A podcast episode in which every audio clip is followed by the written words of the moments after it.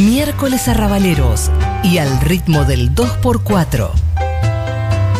Cortamos la semana y nos vamos a la milonga. Ale Lingenti y esos tangos de colección. En Volver Mejores. Algo se muere en el alma cuando un amigo se va. Cuando un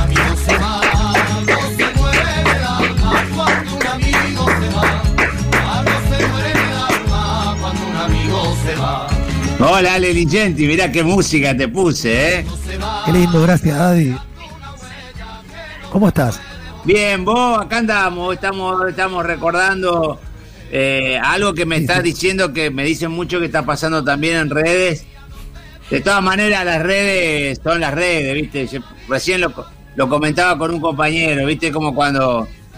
Es como cuando sale campeón River, ¿viste? Lo, lo comentan lo de River nada más, pero un hecho tan, tan, tan histórico y, y que, y que ha atravesado al país en general que mm, se debería recordar no solamente por la gente peronista, digo, pero bueno, eh, vamos a lo nuestro, mi amigo, tango.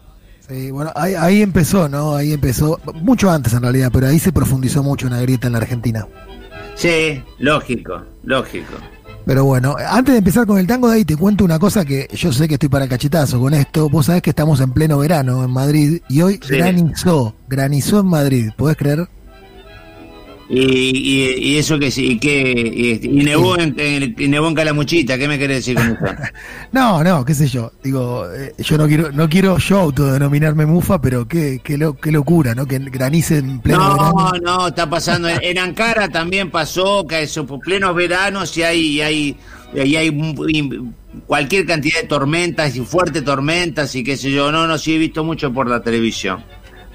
Pero bueno, va- vamos al punto. Entonces, hoy ¿Qué vamos a tendrá hablar que ver Ankara con, con Madrid, no? Pero me, me quedó porque lo había visto hoy ayer en la mañana. Dale, seguí. No, pero pasa, pasa por el tema del cambio climático. Bueno, hoy vamos a hablar de Horacio Ferrer, gran poeta uruguayo, letrista, Eh. músico, gran difusor del Eh. tango, aparte. Vos sabés que muchas de las cosas que yo cuento eh, están sacadas de su libro El tango, su historia y evolución. Eh. Condujo un montón de programas de radio en Montevideo, eh, nació en Montevideo en el año 33.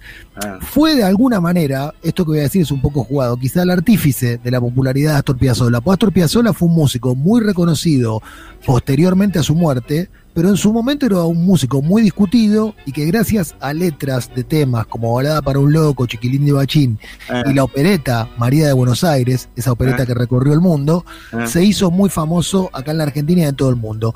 Eh, bueno, fue un defensor de las tendencias vanguardistas, fue presidente de la Academia Nacional del Tango, Exacto. vivió todos sus últimos años, Daddy, como dijimos, que yo lo admiro mucho por eso, en el Alvear Palace Hotel. Eh, muy cajetilla, muy habitación. cajetilla, muy cajetilla. Sí, sí.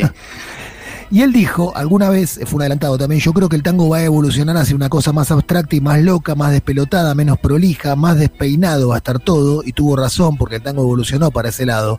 Sí. Bueno, el primer fruto de su sociedad con Piazzolla fue un musical, una especie de West Side Story, Amor sin barreras, argentino, que se llamó María de Buenos Aires. Era el, el drama de una prostituta errante Sí. porteña que deambula entre la vida y la muerte. Y la obra fue estrenada muy humildemente en el año 68 en Buenos Aires, pero fue reestrenada a todo trapo en París 20 años más tarde, en el año 87, y después giró por todo el mundo. Vamos a escuchar eh, un poquito del poema balseado, que es hermoso, eh, que pertenece a esa opereta María de Buenos Aires. A ver. un bandoneón que mi tristeza tiene escrita. Hoy dos temblores me ha mezclado en la garganta. Con gusto azul me dio el temblor de mi longuita. Y otro peor que sabe a norte y nadie canta. Bueno, la que estamos escuchando es Amelita Amel- Baltar, Amelita Baltar, sí. que no sé si te gusta, a mí me encanta, Amelita. Sí, sí, sí, sí, sí, sí, sí. Eh. Acá me parece que María de Buenos Aires, Chipi, no la hizo, este, eh, ¿eh?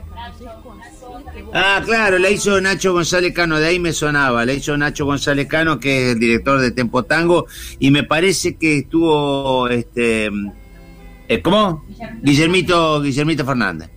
Eh, lo que pasó con esa opereta, lo que te decía, cuando se estrenó, se estrenó de manera muy humilde, pasó casi Ah. desapercibida y 20 años después se reestrena en París y gira por Sí. todo el mundo. ¿no? Sí, fue como Gear, ¿no? Como una cosa Totalmente, así. Eh. totalmente. Bueno, en su momento las letras de Ferrer fueron festejadas como innovadoras y multidimensionales y para mí lo son, de hecho. Él dijo, el arrabal de hoy está poblado por la cumbia villera. También fue un adelantado en eso, ¿no? Lo que pasa es que no tiene el refinamiento de esos arrabaleros toscos y maravillosos que inventaron el tango. La cumbia villera es verdadera, pero no me parece que vaya a ser una gran campaña a lo largo de la historia. Eh, y sobre el tango dijo, tiene de todo, reflexión madura, ordinariez, vulgaridad, pensamiento filosófico, pensamiento paisajístico, humor, lo teatral, lo satírico, siempre existe todo eso. La libertad es uno de los puntales del tango, un puntal no estético sino ético, pero que después determina la amplitud estética. Está muy bien lo que todo lo que dice Ferrer, les recomiendo que lean su libro eh, El tango, su historia y su evolución. Y ahora vamos a escucharlo brevemente hablando un minuto de por qué, habiendo nacido en Montevideo, estaba tan enamorado de Buenos Aires. Como todo amor, en el fondo es inexplicable. Eh, siempre Claro. hay, hay una- un departamento de explicaciones por la belleza de la ciudad, por lo enigmático de la ciudad, porque es una ciudad que estando tan eh, en, el, en el mundo austral, casi en el fondo del mundo, este, tiene esa, esa, esa atracción, ese magnetismo extraordinario, pero hay algo que es que, que está en el aire de, de- de- de- de esta ciudad, que es, es explicable porque tiene una variedad de paisajes, yo soy muy caminador y, y vivo caminando Buenos Aires, me hago unas excursiones este, a pie por todos lados y me gusta chusmear y meterme en, casas antiguas y en casas modernas y en, y en callejuelas y en cafés para pulsar el alma de la ciudad, ¿no? Bueno, y me interpela mucho el discurso de Ferrer ahora que estoy lejos de la ciudad. La verdad que Buenos Aires es una ciudad para extrañar, Daddy. Realmente. eh, es una ciudad para extrañar. Eh, a todos nos gusta mucho, a todos los que nacimos y vivimos ahí. A Ferrer le encantaba, aunque no había nacido acá. Y para el cierre de este informe sobre este gran poeta uruguayo, que es un poco argentino también, vamos a escuchar eh, un clásico que ni hace falta presentarlo. Casi siempre este señor está presente en esta sección. Hablo de Polaco Goyeneche. Eh, bueno, huelgan las palabras. Me despido hasta mañana. Chao, amigo, gracias. Las tardecitas de Buenos Aires tienen ese, qué sé yo, viste. Salís de tu casa por Arenales, lo de siempre, en la calle y en vos. Cuando de repente, de atrás de un árbol, me aparezco yo. Mezcla rara de penúltimo lingera y de primer polizonte en el viaje a Venus. Medio melón en la cabeza, las rayas de la camisa pintadas en la piel, dos mediasuelas clavadas en los pies y una banderita de taxi libre levantada en cada mano. ¿Te reís?